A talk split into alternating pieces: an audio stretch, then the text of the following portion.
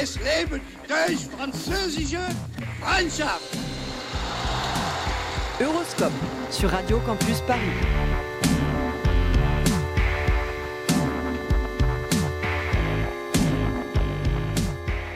Bonsoir à toutes et à tous et bienvenue dans ce nouveau numéro d'Horoscope. Masque sur le nez, distinction respectée.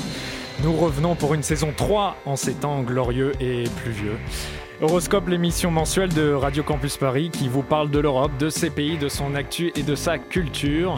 Et ce soir, pour la première, on va parler biélorusse. Pas encore, non, non, mais bien et bien de la Biélorussie, à l'heure où notre cher Alexandre Loukachenko a été réélu non pas pour une troisième, ni pour une quatrième, euh, une cinquième, non, c'était pas assez, mais bel et bien pour, un sixième mandat à la tête de la Biélorussie. Nous recevrons à cette occasion Anna Zadora, docteur en sciences politiques, spécialiste de la Biélorussie et chargée d'enseignement à l'Université de Strasbourg. Et pour co-animer cette émission, j'accueille le Nestor, que dis-je, l'irremplaçable président Hugo Passard. Salut Hugo. Salut Antoine, bonsoir à tous. En deuxième partie d'émission, et comme on ne change pas une équipe qui gagne, on écoutera les chroniques de Perrine Val, Mathis Joubert et Lucie Brianceau. Mais tout de suite, comme d'habitude, tour d'horizon de l'actualité européenne de cette dernière semaine. Bien entendu, on peut sauter sur sa chaise comme un cabri en disant l'Europe, l'Europe, l'Europe. Euroscope sur Radio Campus Paris. Et on démarre ce tour d'horizon par des nouvelles d'Alexei Navalny. Effectivement, on a appris que le dissident russe, un principal opposant politique à Vladimir Poutine, avait quitté ce mercredi l'hôpital de la Charité à Berlin, où il a été soigné après son empoisonnement au Novichok, une substance innervante développée par l'Union soviétique depuis les années 70. Navalny va donc mieux, mais il n'est pas totalement tiré d'affaire, hein, puisque les médecins allemands se sont contentés de juger possible un rétablissement euh, complet. Ce qui est sûr, c'est qu'Alexei Navalny a déjà fait connaître son intention de retourner en Russie quand son état de santé le lui permettrait, et que les autorités russes déclarent à qui veut l'entendre qu'elles n'y voient aucun inconvénient. Le raisonnement livré par le Kremlin à la communauté internationale est simple comme bonjour, puisque Navalny ne représente plus rien sur la scène politique russe, et qu'en conséquence le Kremlin n'avait aucun intérêt à lui faire du mal, qu'il revienne en Russie ou non ne change absolument rien aux affaires de Poutine. Circuler, il n'y a rien à voir. On notera d'ailleurs que le porte-parole du Kremlin s'attache minutieusement à désigner Navalny comme le patient, je cite, sans jamais prononcer son nom. Et l'empoisonnement de Navalny a suscité de vives réactions de la communauté internationale. Oui, des condamnations euh, quasi unanimes ont plu sur les autorités russes, et dès la découverte du Novichok comme cause de l'empoisonnement. C'est comme si le crime était signé d'une certaine manière. Mais il reste de nombreuses parts d'ombre sur l'identité de l'auteur de l'empoisonnement, ce qui n'a pas empêché les pays européens de s'indigner contre la mauvaise volonté apparente des autorités russes de faire la lumière sur cette affaire. Et en parole au moins, hein, puisque aucune sanction n'a pour l'instant été prononcée par l'Union européenne, ce qui montre bien euh, la difficulté des pays membres de, de cette union, qui ont chacun des liens plus ou moins étroits avec la Russie, de se mettre d'accord sur une réponse unifiée. Les États-Unis, eux, n'ont pas cette difficulté et ont annoncé dès le 10 septembre leur intention de sanctionner la Russie.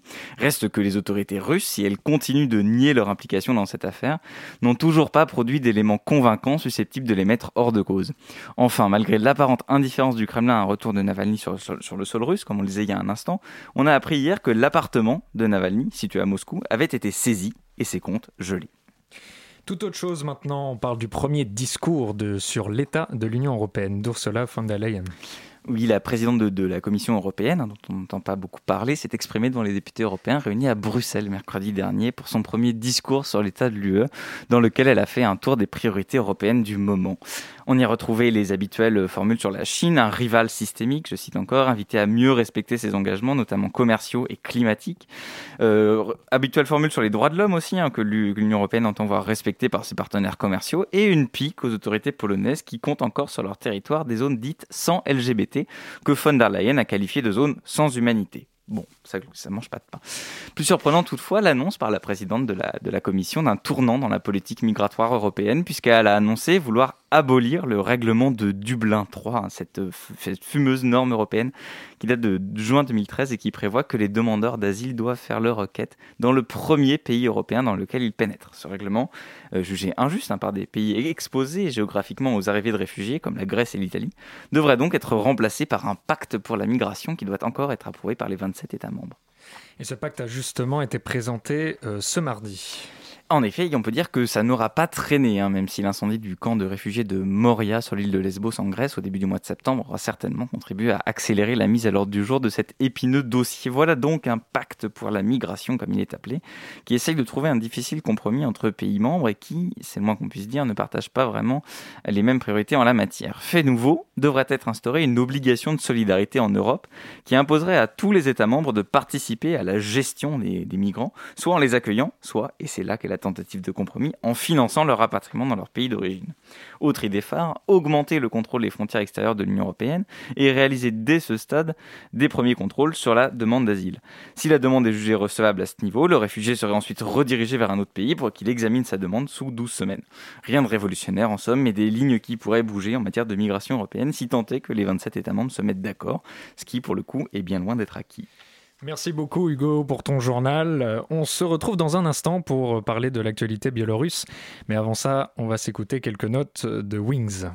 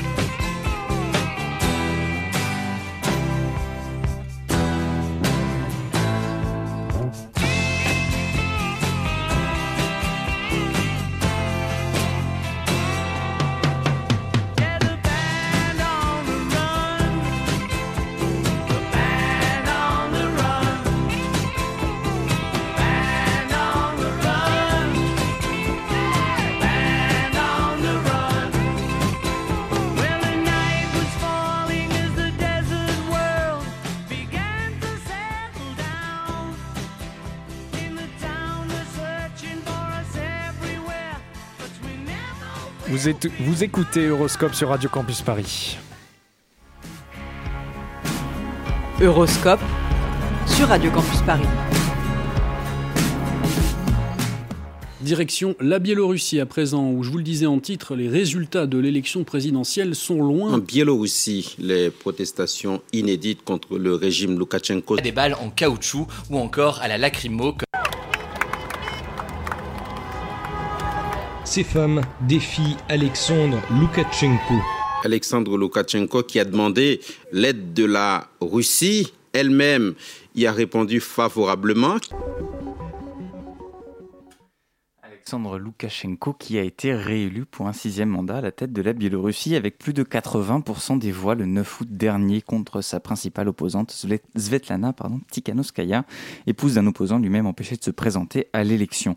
Ce sont en suivi d'importantes manifestations assez inédites dans tout le pays. Nous y reviendrons. Loukachenko a prêté serment dans la plus grande discrétion il y a deux jours alors que ces événements sont en général organisés en grande pompe. L'Union européenne a annoncé hier qu'elle ne reconnaissait pas cette élection en boitant le pas aux États-Unis. Et pour en parler, nous sommes au téléphone avec Anna Zadora. Bonsoir. Bonsoir. Vous êtes docteur en sciences politiques, spécialiste de la Biélorussie, à laquelle vous avez notamment consacré votre thèse, mais également chercheuse associée et chargée d'enseignement à l'Université de Strasbourg. Et ma première question euh, est la suivante. Où, où en est le mouvement de protestation contre l'élection de Loukachenko? Est-ce que le mouvement s'essouffle, euh, s'essouffle ou est-ce que la répression est toujours aussi euh, sévère? Alors la question est un petit peu complexe parce que le mouvement a, démarré véritablement donc le 9 août après l'annonce officielle des, résultats, après donc les falsifications massives et, et- et grossières. Et bon, ça fait déjà plus d'un mois que les manifestations alors, est-ce qu'on peut dire qu'elles s'essoufflent Oui et non. Et, surtout, euh, vous l'avez dit, l'inauguration, alors euh, secrète ou buesque, euh, voire légitime ou illégitime, illégale, a certainement a déjà redonné et va certainement redonner encore une certaine force à, ces manifestations. Est-ce que ça va, euh, est-ce que la forme des manifestations va changer probablement, mais euh, c'est clair que le point de non-retour au niveau de la société et de, euh, de la demande de changement a été clairement passé. Alors justement sur cette, cette population, cette opposition qui, se, qui conteste et qui, qui, voilà, qui conteste cette élection, il y avait au début, au moment de l'élection, trois, figures, hein, notamment euh, Svetlana Ti- Tikhanovskaya, mais également euh, Maria Kolesnikova. Qu'en est-il de ces figures-là hein, Puisque euh, Svetlana Tikhanovskaya euh, a, fui en, Lituanie, Maria Kolesnikova, qui est une autre figure de proue de la contestation, a également été arrêtée début septembre, après que les autorités biélorusses ont, tenté de l'exfiltrer vers l'Ukraine. Qu'est-ce qui reste justement de ces figures euh, de l'opposition? Est-ce qu'elles ont encore euh, euh, la, force ou l'influence qu'elles avaient au moment de l'élection? Alors, mais il faut dire que le- la spécificité du, mouvement protest- protestataire biélorusse, c'est qu'il est vraiment sans, on peut dire, sans, tête, c'est-à-dire sans leader identifié. Il est vrai que le, trio des femmes, euh, Svetlana Tikhanovskaya, Veronika Tsepkala et euh, Maria Kolesnikova, ont, fait, euh, ont réveillé, si vous voulez, le, pays euh, avec des élections. Mais après, effectivement, euh, la pression sur Svetlana Tikhanovskaya qui a dû quitter le pays, euh, Maria Kolesnikova qui, euh, qui se trouve en prison, et euh, Veronika qui a quitté également le pays euh, voilà, pour éviter euh, la pression, voire des poursu- poursuites pénales. Donc il n'y a pas véritablement de, chef dans, ce mouvement protestataire. Est-ce que ça le, pénalise ce mouvement ou au contraire est-ce que ça lui donne une plus grande force de s'être émancipé peut-être de, de- des, figures qui l'avaient conduit jusqu'à l'élection? Alors ça, il faudra euh, clairement réécrire les, manuels en, en sciences politiques parce que traditionnellement, euh, c'est euh, un des critères de, la réussite d'un mouvement protestataire, c'est quand un leader cl- clairement identifié qui doit même mener cette lutte.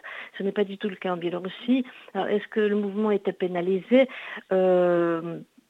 C'est difficile euh, de- réfléchir avec le, conditionnel, le passé. Bah, le mouvement a quand même survécu euh, sans leader euh, identifié et je pense qu'il y a eu quand même un élément positif, cette auto-organisation, organisation locale au niveau même des quartiers, par exemple, de, la capitale, c'est quelque chose qui voilà, c'est- vraiment nouveau au niveau de, la mobilisation de la population.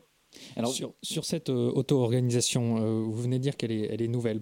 Euh, Qu'est-ce qui fait qu'elle est, qu'elle est aussi, euh, aussi, euh, aussi nouvelle? Pourquoi, pourquoi maintenant euh, plus que les cinq fois précédentes? Bah, les, les, les, euh, les fois précédentes, euh, d'ailleurs, les, pendant les 26 ans, on peut dire presque de règne de, de, euh, les protestations étaient en quelque sorte marginalisées, réservées vraiment une sorte de pas d'élite politique, mais vraiment c'était euh, voilà les, les forces d'opposition, les partis politiques, c'était vraiment euh, très minoritaire et marginalisé. Alors qu'au jour d'aujourd'hui, c'est vraiment un mouvement qui a on peut dire, euh, qui, englobe, qui a touché tout le pays, ce que le pays n'a jamais vu de son histoire. Euh, les, moments de, protestation, pas seulement à Minsk, mais dans les villes grandes et petites, voire des villages. Ça, c'est du jamais vu. Et, effectivement, l'ampleur de vraiment toutes les euh, catégories euh, sociales, professionnelles, en dépendamment de l'âge, du niveau d'éducation, vraiment les, le mouvement protestataire, y a en quelque sorte de- deux, de- deux questions urgentes enfin, qui, sont, qui sont liées, les élections falsifiées et puis la nécessité de bah, départ de Loukachenko et puis une réélection, en tout cas, faire venir un, un leader, un président euh, euh, soit élu véritablement par le peuple. Alors pour, pour en venir plus précisément à la, répression qui, euh, qui s'est abattue sur, cette, euh, sur ce mouvement de, contestation, euh, on a entendu parler, et certains médias ont évoqué certains policiers biélorusses qui se rangeaient du côté des manifestants. Est-ce que est-ce que c'est significatif ou est-ce que c'est uniquement des, anecdotes comme ça de, de temps en temps? Est-ce qu'il n'y a que certains policiers, un nombre négligeable, qui, qui, qui ont changé de camp, entre guillemets? Et est-ce que au fond, la police et l'armée sur lesquelles Loukachenko bâtit son, son pouvoir est-ce qu'il y a toujours cette police et cette armée qui sont de son côté ou est-ce qu'il y a un risque de les voir basculer? Alors, euh, jusqu'à aujourd'hui, ce qu'on peut dire, qu'il y, a quand même eu des défections, mais c'est plutôt des, euh, des faits, euh, je dirais, isolés. Il n'y a pas eu de mouvement massif de, de, de défection dans les rangs de, de, la police, de la police spéciale, euh, notamment. Donc, euh, est-ce que ça va hum, continuer, est-ce que ça va euh, poursuivre? Euh, Parce que bon, il y a la question à la fois du, du, du, du soutien euh, politique international, y compris euh, de la Russie, mais on pourra y revenir, et également du modèle économique, parce que ce soutien n'est pas n'est pas gratuit et l'économie du pays euh, entre est déjà entrée dans, dans une situation euh, économique catastrophique. Donc, euh, parce que cette loyauté, clairement, elle, elle s'achète. Sur, euh, revenons sur l'opposition. Euh, Est-ce que vous pouvez nous en dire un peu plus sur euh, le programme au fond? Euh, Qu'en est-il? Euh, Est-ce que euh, est-ce qu'il n'y a que euh, l'idée d'avoir déjà en premier lieu des élections libres, euh, d'avoir un renouveau démocratique, ou est-ce qu'il y a tout un, projet socio-économique euh, derrière euh, ce combat-là? Eh ben justement, c'était d'ailleurs le, le, enfin, tout le programme de Svetlana Tikhanovskaya, c'était euh, je, ne, me présente pas pour être élu président, président de la Biélorussie. Moi, je, je suis là pour que nous ayons de nouvelles élections, réélections sans Loukachenko, c'est-à-dire des élections libres et transparentes. Et véritablement un programme économique ou politique clair, ça n'existe, euh, pas, ni d'ailleurs du côté de l'opposition, ni d'ailleurs du côté de Loukachenko. Son programme électoral, c'est même pas un programme. On reviendra sur, euh, sur euh, l'histoire, sur les antécédents de tous ce- ces combats-là actuels. Euh, après une petite pause, euh, on vous retrouvera sur Radio Campus Paris pour continuer notre échange. À tout de suite.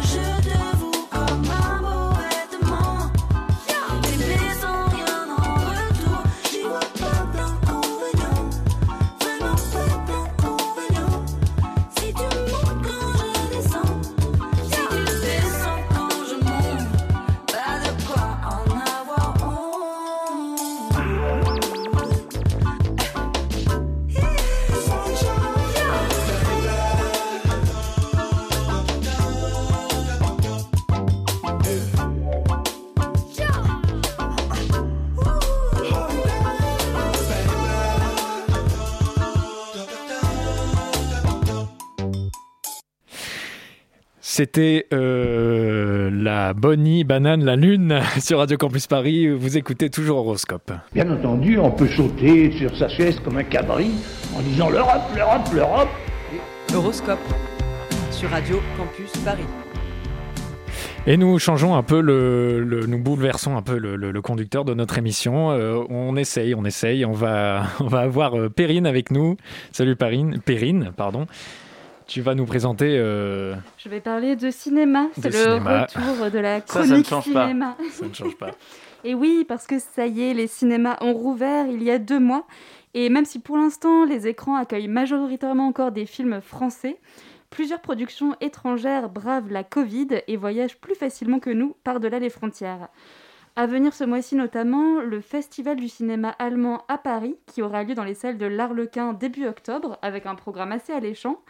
Et difficile de parler de cinéma allemand contemporain sans mentionner le cinéaste qui en est peut-être le plus emblématique, ou du moins celui dont on connaît le mieux les films. J'ai nommé Christian Petzold. Et voilà, je l'ai deviné.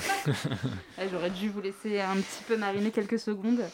Alors après, alors est-ce que vous connaissez de... Tu, tu peux citer des On- titres de on- films oui, alors Transit, Ondine, mais c'est que c'est de- que depuis récemment. Ah, les experts Oh là là Donc effectivement, après Barbara et Phoenix et Transit, son dernier film, Ondine sort ce mercredi, est sorti ce mercredi en France. Il devait sortir normalement pendant, euh, pendant le confinement, donc c'est euh, une bonne nouvelle qu'il soit enfin sur nos écrans. En haut de l'affiche, on retrouve Paola Baer, qui, à la dernière Berlinale, a été récompensée par un ours d'argent pour son interprétation de cette nouvelle Ondine. Et à ses côtés, un acteur dont je suis également très fan, Mm. Franz Rogowski, qui jouait déjà avec elle le rôle principal dans Transit. Contrairement à ses films précédents, Petzold délaisse ici le contexte de la seconde moitié du XXe siècle en ancrant son intrigue dans le Berlin contemporain, enfin dans le Berlin d'avant l'épidémie, sans masque, pour proposer une adaptation moderne du mythe d'Ondine. Alors en deux mots, le mythe germanique raconte que les Ondines sont des naïades qui vivent non pas dans la mer comme les sirènes, mais dans les lacs et les rivières. Elles ne peuvent exister sur Terre que par l'amour d'un homme, vive le féminisme, et si elles sont trahies, elles doivent alors tuer leur amant, puis retourner dans l'eau. Super comme, euh, perspective euh, de parcours personnel. Alors Petzold choisit d'adapter ce mythe en faisant d'Ondine une historienne spécialiste de l'urbanisme de Berlin. Elle est quittée assez brutalement par son compagnon, mais retombe tout de suite amoureuse de Christophe, c'est Franz Rogowski, qui est scaphandrier, et on écoute tout de suite un extrait de la bande-annonce.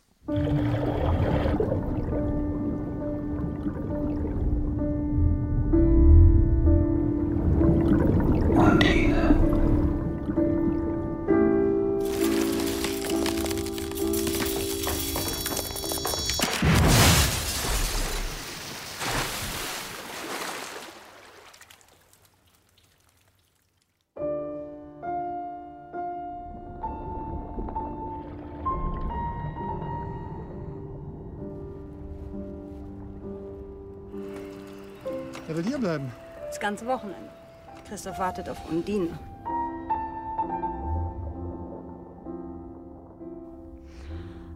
Alors, on l'a entendu, le film file la métaphore aquatique tout au long de l'intrigue, en référence donc au mythe originel. Mais ce que je trouve vraiment intéressant, c'est l'analogie que le film propose entre Ondine et la ville de Berlin, une ville largement aussi cinégénique que les Paris. À un moment, l'héroïne explique que Berlin a été construit sur des marais, sans qu'on sache trop si à l'origine le nom même de Berlin signifiait marécage ou îlot salubre au milieu d'un marécage. Et cette ambiguïté, c'est aussi celle de l'héroïne, Dondine, qui est une femme à la fois forte, mais dépendante des hommes malgré elle. Alors si personnellement je ne suis pas franchement convaincue par la tentative de Petzold de faire évoluer le mythe en présentant Ondine comme une meneuse, voire même une combattante, j'aime en revanche beaucoup son incitation à revenir sur le passé de Berlin et sur cette ville où cohabitent et se juxtaposent des temporalités tellement différentes, depuis les origines de la ville en passant par la guerre froide et la RDA, jusqu'à la ville d'aujourd'hui sans cesse en chantier, recouverte d'échafaudages et en constante rénovation. Cette mutation permanente, c'est l'une des raisons qui font que j'aime cette ville d'amour. Et alors que je suis très triste d'avoir dû annuler mon séjour à Berlin prévu cet automne pour aller voir des archives et rencontrer des gens merveilleux, je suis ravie de constater une fois de plus à quel point le cinéma constitue une formidable échappatoire et nous permet plus que jamais de voyager. Merci Perrine. Euh, allez, allez, euh, suivez le conseil de Perrine. Allez voir Undine de Christian Petz- Petzold. Merci Perrine. On se retrouve tout de suite euh, pour notre entretien. Euroscope sur Radio Campus Paris. Et Anna Zadora, vous êtes euh, toujours avec nous pour euh, parler de l'actualité biélorusse. Euh, et avec une première question euh, sur euh, le fameux nouveau président Loukachenko. Pour savoir d'où vient cette figure, euh, on rappelle qu'il est au pouvoir depuis 1994, soit quelques années seulement euh, après la chute de l'URSS, dont faisait partie la Biélorussie. Comment est-il euh, arrivé là?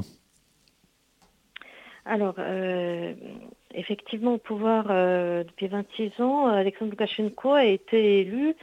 Euh, C'était un directeur de Sovkhoz, donc c'est une ferme d'État, d'ailleurs euh, euh, dans un état catastrophique à l'époque. Pourquoi, pourquoi il a été élu, comme vous l'avez dit, quelques années après la pro- proclamation de l'indépendance de la Biélorussie?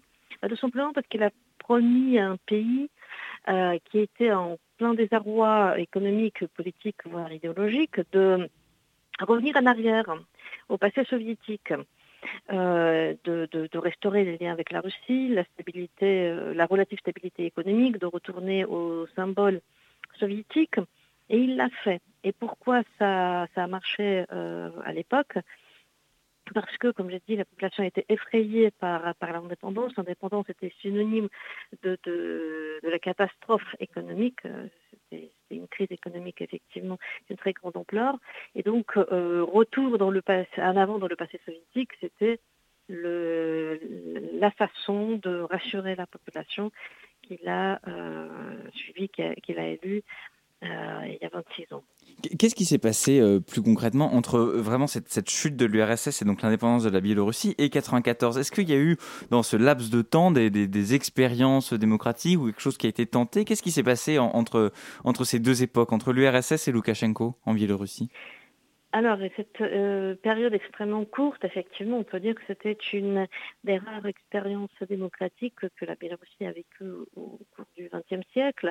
Effectivement, c'était euh, une tentative de mettre en place une république parlementaire de euh, trouver euh, sa place sur la scène internationale, avant tout européenne, donc toujours de, trouver la, posture d'équilibre entre la Russie d'un côté et puis l'Europe de l'autre côté. Et, effectivement, mais comme j'ai dit, vraiment c'est la dominante économique qui a fait que le, le, le peuple a gardé en quelque sorte cette expérience démocratique, a gardé un souvenir très négatif parce que c'était une période de, de grande instabilité économique. La Biélorussie était très très très intégrée dans le système euh, de production euh, soviétique, euh, la mort de l'URSS a été apporté un coup extrêmement dur à l'économie biélorusse. Et, sur parce qu'on parle souvent de la Biélorussie comme de la dernière dictature d'Europe. Comment, vous le disiez avant, mais comment précisément Loukachenko a-t-il réussi à, convaincre euh, sa, population, et à maintenir, et à se maintenir surtout au pouvoir si longtemps?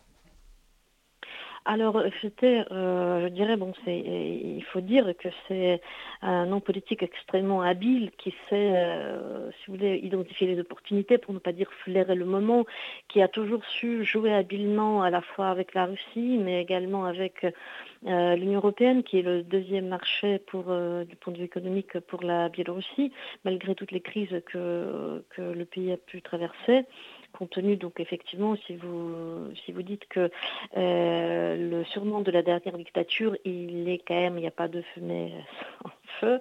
Euh, du point de vue de la liberté de la presse le classement international euh, parmi les derniers pays aux côtés des dictatures africaines le dernier pays de tout le continent européen qui n'a pas intégré le Conseil de l'Europe qui a qui, qui a enfin, qui maintient toujours euh, la peine capitale. Le Conseil de l'Europe, qui, on le précise, euh, intègre la, la, la, Convention européenne des droits de l'homme. Hein. C'est la fameuse Cour européenne des droits de l'homme, et c'est ça que ça implique. Quoi. Que, juste pour préciser.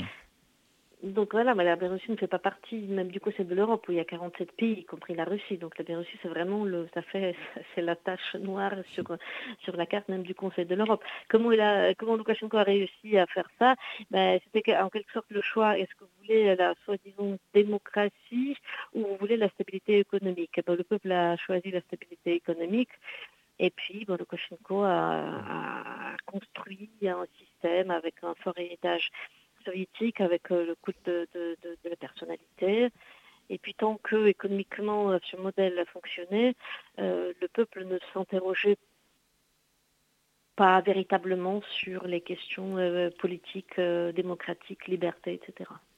Alors, si on regarde un petit peu à, à, côté de la Biélorussie, forcément, on pense à, la Russie, son, grand voisin. Est-ce qu'il euh, y a encore des liens, enfin, quels sont les liens plutôt que, que la Russie maintient encore avec la, avec la Biélorussie? Presque au-delà de la Russie, est-ce qu'il y a des liens entre la Biélorussie et d'autres pays voisins? On pense par exemple à l'Ukraine ou aux pays baltes. Comment elle se comporte vis-à-vis -vis de, ses voisins, la Biélorussie? Alors la Russie, clairement, à la fois pour la Biélorussie, mais également pour la Russie, les deux pays vraiment sont, euh, je dirais, des partenaires stratégiques principaux, vraiment euh, pratiquement numéro un pour différentes raisons euh, économiques, comme je viens de dire. La Biélorussie dépend euh, clairement des, des, ressources russes. Bon, euh, hydrocarbures mais pas que.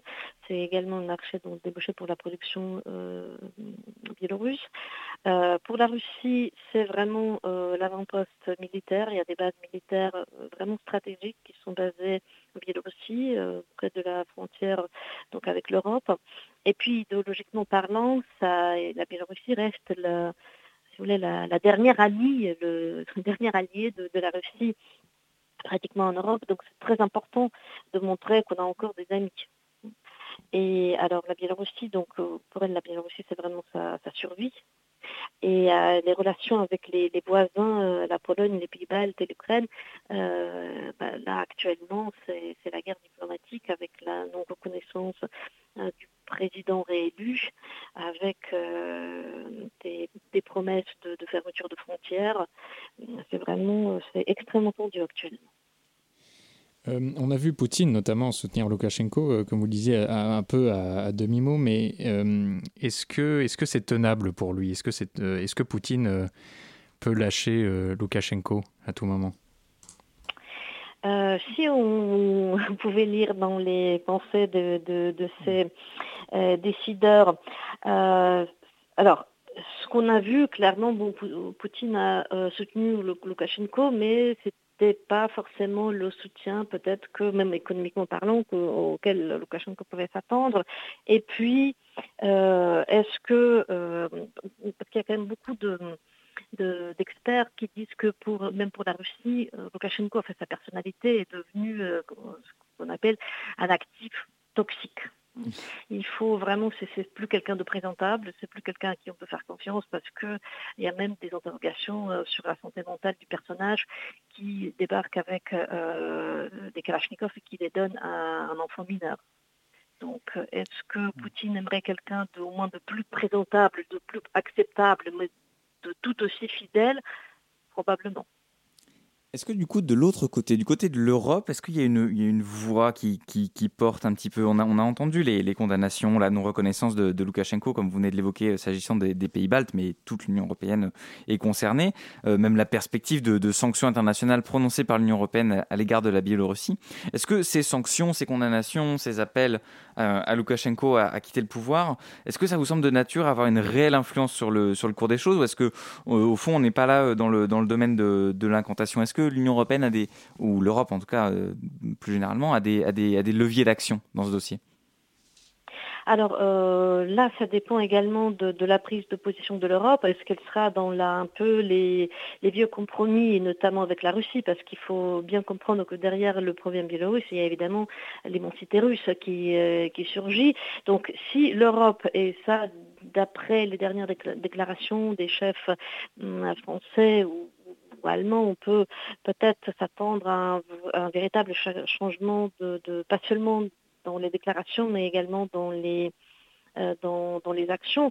Là, probablement oui, parce que euh, les, sanctions, alors c'est un mécanisme qui, peut être euh, contestable, mais si vraiment il y a une volonté commune euh, d'aller, enfin de, revoir hein, les, relations avec la Russie avant tout, la Biélorussie, là l'action euh, peut être euh, beaucoup plus efficace. Est-ce qu'il y aurait des intérêts divergents peut-être en Europe? Est-ce qu'il y, a des- il y a des pays européens, par exemple, qui ont, qui ont des intérêts en Biélorussie et qui finalement peuvent s'offusquer des, des violations des droits de l'homme, mais, mais au final ont plutôt intérêt à ce que Loukachenko reste? Ou est-ce qu'au contraire, toute l'Europe veut d'une seule voix que Loukachenko s'en aille? Alors il y a évidemment des intérêts euh, économiques, euh, mais ces intérêts économiques sont concentrés, par exemple, sur les pays baltes, euh, où les, transitent les oléoducs, toute la production. Le, le gaz raffiné gaz. qui, qui vient de, de- de la Russie, que la Russie exporte par la suite. Mais c'est justement là où il y a les intérêts euh, économiques, où il y a la- la- l'opposition, je dirais, la plus, la plus féroce et une action très euh, vraiment sans, ambiguïté contre Loukachenko, ce sont justement la Pologne, les pays, baltes, parce que le- leur danger, c'est vraiment euh, l'instabilité politique, voire euh, éventuellement la, guerre civile, et vraiment, euh, c'est la maison du voisin qui brûle. Euh, une dernière question, euh, peut-être un peu, euh, euh, utopiste euh, pour, euh, certains. Est-il probable que le régime de Loukachenko euh, s'effondre? Ah, tout à fait, il est condamné, euh, ça, ça c'est sûr, parce que euh, le, le soutien russe euh, n'est pas éternel. Et encore une fois, la Russie certainement s'interroge très fortement est-ce que est-ce que c'est tenable à long terme ce, même ce personnage? Et puis ce qui va faire tomber Loukachenko, c'est comme j'ai dit, c'est le levier économique. Le pays est d'un un gouffre économique sans précédent. Donc à court terme, il est, c'est, c'est fini? Ah, complètement.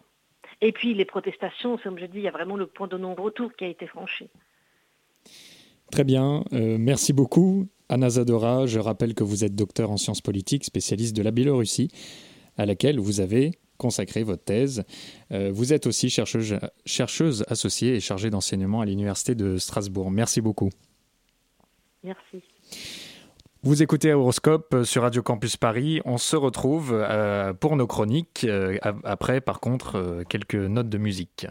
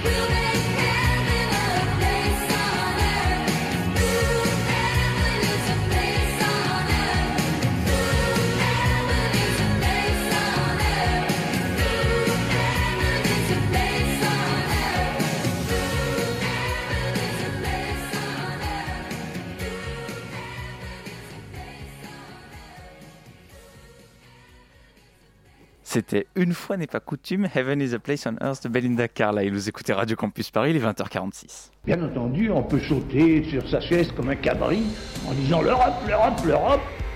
Horoscope sur Radio Campus Paris.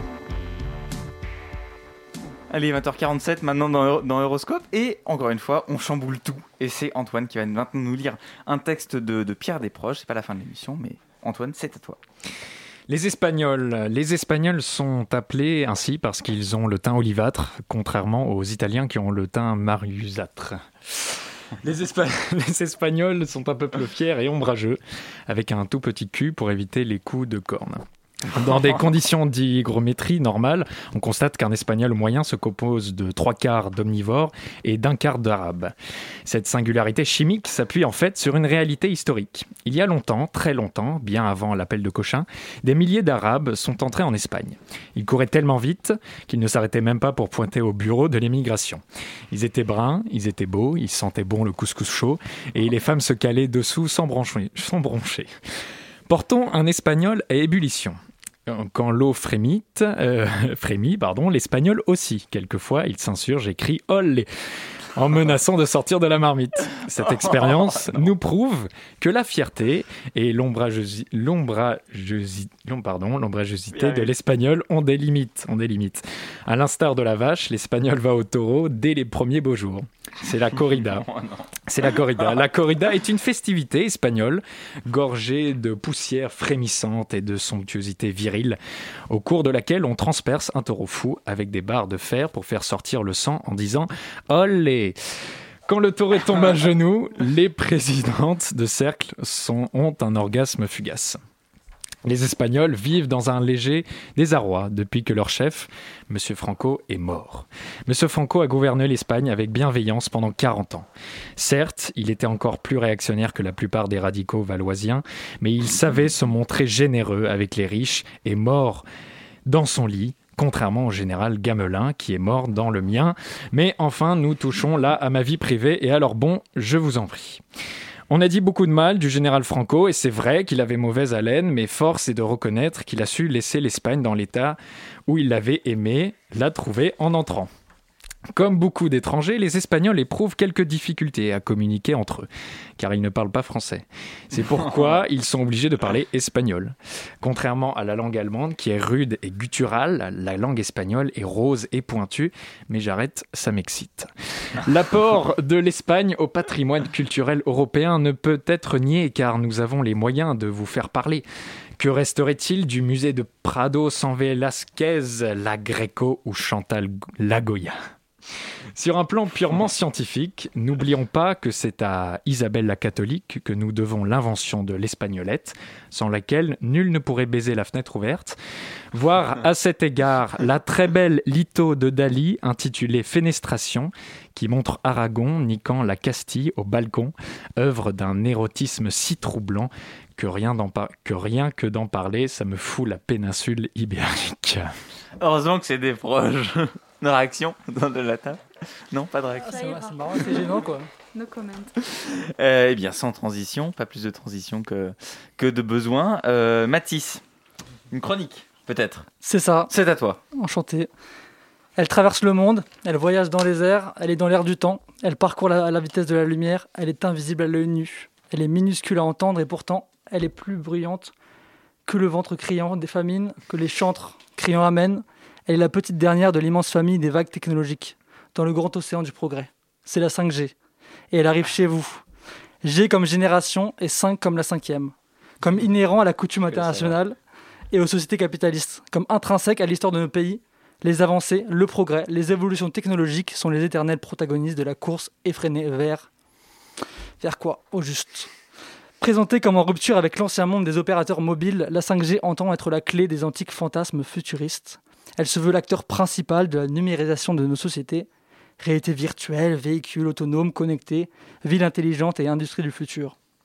Elle permet surtout d'améliorer la performance du débit, de la transmission et de la communication. Et pendant que les États-Unis ont déjà déployé la 5G sur leur territoire, alors que les géants du continent asiatique ont déjà une grande avance dans la course, notamment la Corée du Sud, où en est l'Europe? Il est présenté en septembre 2016 le plan d'action de la Commission européenne qui prévoyait un calendrier européen commun pour coordonner la commercialisation des services de 5G en 2020 avec une couverture minimum par ville. On est en 2020 et alors? Alors certains pays ont déjà commencé à la lancer avant la France comme l'Espagne ou l'Allemagne, même si les pays du Nord restent les plus avancés.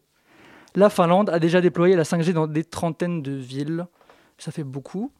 Il faudrait attendre la fin de l'année pour voir la 5G fouler véritablement l'hexagone. Des opérateurs ont déjà commencé à la tester dans certaines villes. On attendra le plein potentiel pour la 4G en 2025. Mais la crise du coronavirus pardon, est passée par là. Elle a pris des vies et a endommagé terriblement l'économie mondiale. Les grandes puissances comptent donc sur le déploiement de la, course à la 5G pour relancer leur croissance. C'est surtout ça la mo- motivation principale. Mais à tout progrès suffit sa peine et ses réactions, sur la base du principe de précaution, qui a pour but de mettre en place des mesures pour prévenir des risques. C'est la définition est bonne. des centaines de scientifiques ont demandé un moratoire pour cette nouvelle technologie afin de, prendre, de suspendre provisoirement la mise en œuvre de la 5G. Concrètement, on ignore les effets, mais on les redoute.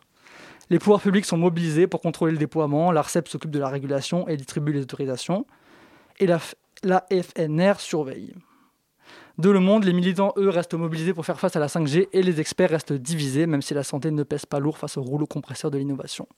Le monde continue sa course et l'Europe, comme souvent à la traîne, s'organise. C'est l'avenir qui répondra. La 5G, merci Mathis. Euh, alors, la 5G, pour ou contre euh, Je En lance le débat. minutes. Personnellement, euh, j'éteins la, la Wi-Fi euh, la nuit. hein, donc, euh, C'est pas la 5G qui a créé Mais alors le déjà, est-ce qu'on dit le Wi-Fi ou la Wi-Fi Ah Ça me semble un débat quand même débat. beaucoup plus important. Hein. On n'a pas, on n'a pas. Mais évidemment, on sait tous que c'est Bill Gates avec Mark Zuckerberg et, euh, et les Illuminati euh, qui ont implanté des puces 5G dans un pangolin pour que. C'est ça. C'est logique, non? C'est le projet. C'est logique, non? Qu'est-ce que vous en pensez? Est-ce que vous êtes des Amish Vous n'êtes pas des Amish Non, mais déjà, est-ce qu'on dit Wi-Fi ou Wi-Fi? Ah ouais. Ah On oui, les- ça- ça, c'est une autre On question, est quand même les seuls à dire Wi-Fi et ça, ça, ça crée des fois des, des petites difficultés linguistiques avec, euh, avec des étrangers. Est-ce que c'est pas plutôt parce qu'on sait pas parler anglais Surtout, de pense, manière ouais. générale Ouais, Est-ce que ça. le Wi-Fi n'est pas le symptôme de juste qu'on sait pas parler anglais? Je pense qu'on fait pas exprès, ouais. ouais. C'est pas du tout un choix. On On conclut cette émission sujet, en beauté ouais. ouais. Ouais, ouais, y a pas grand chose à dire. hein. Enfin, il y en aurait, mais. Lucie, c'est à toi. Ah bah enfin, on me laisse la parole. Alors, je suis déjà ravie de vous retrouver pour une toute nouvelle saison d'Horoscope. Et euh, je savais pas bien ce que j'allais pouvoir vous dire, car euh, en fait au départ je voulais pas vous parler du coronavirus. Alors j'ai vraiment cherché les sujets euh, un peu trending et euh, il y avait le congé paternité, les divers scandales liés au voile, les chevaux mutilés, voire même le Sibérien qui se prenait pour Jésus. Enfin moi je trouve ça Il y incroyable. a Sibérien qui s'est pris pour Jésus? Il y a un Sibérien qui s'est pris pour Jésus. Et j'ai même hésité à vous raconter ma vie, car comme dirait mon père, parler de soi, c'est un sujet qu'on maîtrise. Mais entre ma wi- Wi-Fi, parce que je dis ma, et je dis donc là, qui bug, et des démarches administratives qui n'en finissent pas, cette chronique serait un peu trop euh, ressembler à Ça commence aujourd'hui, gérer la vie active. Mais surtout, en fait, dans le fond, on a beau se dire ou s'entendre dire, alors moi le corona, je m'en fiche, bah ça serait mentir que dire que ça nous impacte pas. Cluster, gestes barrières, cas contact, confinement sont devenus des mots de notre quotidien. Limite, t'as l'impression c'est le bingo du corona et tu gagnes si tu en cales le plus en une seule phrase. Par exemple, alors je reviens d'une soirée, c'était un vrai cluster. hein. Alors zéro geste barrière, ça m'étonnerait pas que je devienne cas contact. Et passer en confinement. Alors, moi, moi, je dois avouer que je suis pas la plus précautionneuse vis-à-vis du masque, mais j'ai quand même développé des réflexes très corona vibes. Je vais me retrouver à râler si une personne met mal son masque et dire cette phrase. Alors si c'est pour avoir le nez à l'extérieur, je vois pas l'intérêt. Alors que je suis la première à l'enlever dès que je peux.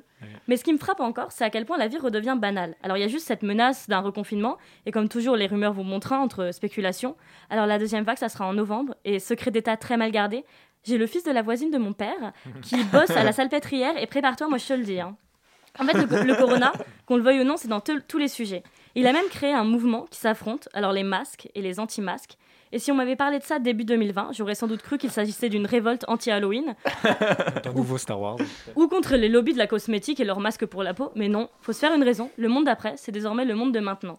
Et je crois que ce qui m'a vraiment fait réaliser que le corona faisait partie de notre routine, c'est quand je me suis entendu dire Ah putain, Alice, elle est cas contact, je l'ai vue hier, ça veut dire que je viens de passer cas carré. Et à ce moment-là, je su que j'avais basculé. Je connaissais même pas l'expression. C'est un terme. Et après, moi, enfin, j'ai relativement été épargnée. Alors, Dieu merci, je n'ai toujours pas, par exemple, fait le test dans le nez. Est-ce que. Ah, Oui, Ah, oui, oui. C'est- horrible. Jamais, non. Et alors. Dis-nous tout. C'est horrible. Ça, c'est c'est Ça dur. va. Oh, c'est Ça c'est- dure deux secondes. Et Bah- les deux narines en plus. Les hein. deux narines. Bah, moi- elle, a bien, elle a bien tourné. hein. Bah moi personnellement j'ai l'impression que le monde justement est divisé entre ceux qui l'ont fait, vous, et les autres, moi. Oui. Et, et genre Moi aussi, t'appartiens à un cercle très sélect des narines violées, vous. Et limite ça donne un peu On l'impression était que... tous consentants. hein. Mais oui mais que vous êtes les darons du corona, vous, quand on vous écoute, vous dites « Oh, tu sais, ça fait mal, hein, c'est c'est quelque chose de particulier, hein, je pourrais pas te le décrire. Faut le, faut le vivre, pas du tout ce faut qu'on le a vivre pour en parler. » On a dit que c'était un- c'était l'équivalent d'un frottis vaginal, mais dans le nez. Oh non. Oh quelle angoisse. Alors là, En fait- je, suis- je suis pas expert, je pourrais pas vous dire. Moi je trouve que t'as l'impression qu'il y en a, ils parlent d'une retraite spirituelle en Inde, alors qu'en fait ils se sont juste fait fourrer le nez. D'ailleurs, en rédigeant cette chronique, je me suis aperçu que mon correcteur orthographique voulait absolument mettre au féminin Corona. Ah, Doux souvenir de l'époque où ce nom évoquait seulement une bière mexicaine, appréciée par feu notre président. À ce propos, ça fera un an que Jacques Chirac est décédé demain. Et c'est le moment que j'ai choisi pour l'anecdote culture de ma chronique. En effet, le saviez-vous, l'expression ça m'en touche une sans faire bouger l'autre a été popularisée par Jacques Chirac. Alors une petite histoire sympathique à ressortir allègrement à votre prochaine soirée masquée. Allez, sur ces belles paroles, je vous dis à dans un mois et merci. Et t'as le nez qui dépasse du masque. Oh là là Ça ne se voit pas, ça ne se voit pas. Radio, vraiment un sale cacaré, vraiment. Parce que nous portons tous des masques ici autour de la table, même en région, pour des Eh masques. ouais. On est exemplaire. On le dit, à- on la radio. hein. Merci beaucoup Lucie pour ta chronique et on espère que ces prochaines, euh, ces prochaines semaines se passeront euh, comme tu le prévois. Vous écoutez toujours Horoscope euh, et c'est déjà la fin de ce numéro d'Horoscope et il est temps de remercier euh, nos invités, euh, notre invité pardon, Anna Zadora, mais aussi toute l'équipe d'Horoscope. Merci à Hugo Passard d'avoir co-animé cette émission, à Simon Marie qui l'a réalisé ce soir et merci bien sûr à nos chroniqueurs et chroniqueuses Perrine Val, Mathis Joubert et Lucie Brianceau. Et merci à vous, encore une fois, chères auditrices et chers auditeurs, d'avoir été à l'écoute d'Horoscope ce soir et de nous suivre pour cette troisième saison. Ah là là, time flies. Si vous avez loupé ce- notre émission, pas de panique. Euh, non, pas- non, on va changer un peu la fin pour cette. On va un peu changer notre fin pour cette nouvelle saison. On va dire un peu euh, de renouveau. Voilà, un peu pas un peu de renouveau, donc pas d'affolement. Vous pouvez nous retrouver en podcast sur le site de Radio Campus Paris ou sur la page Facebook de l'émission d'Horoscope. On se retrouve dans un mois pour un nouveau numéro. Jusque là, tenez-vous bien. Ciao. Et portez-vous, euh, portez-vous bien. Portez-vous bien, bah Attention ouais. au coronavirus. En Ciao. bonne santé, ouais.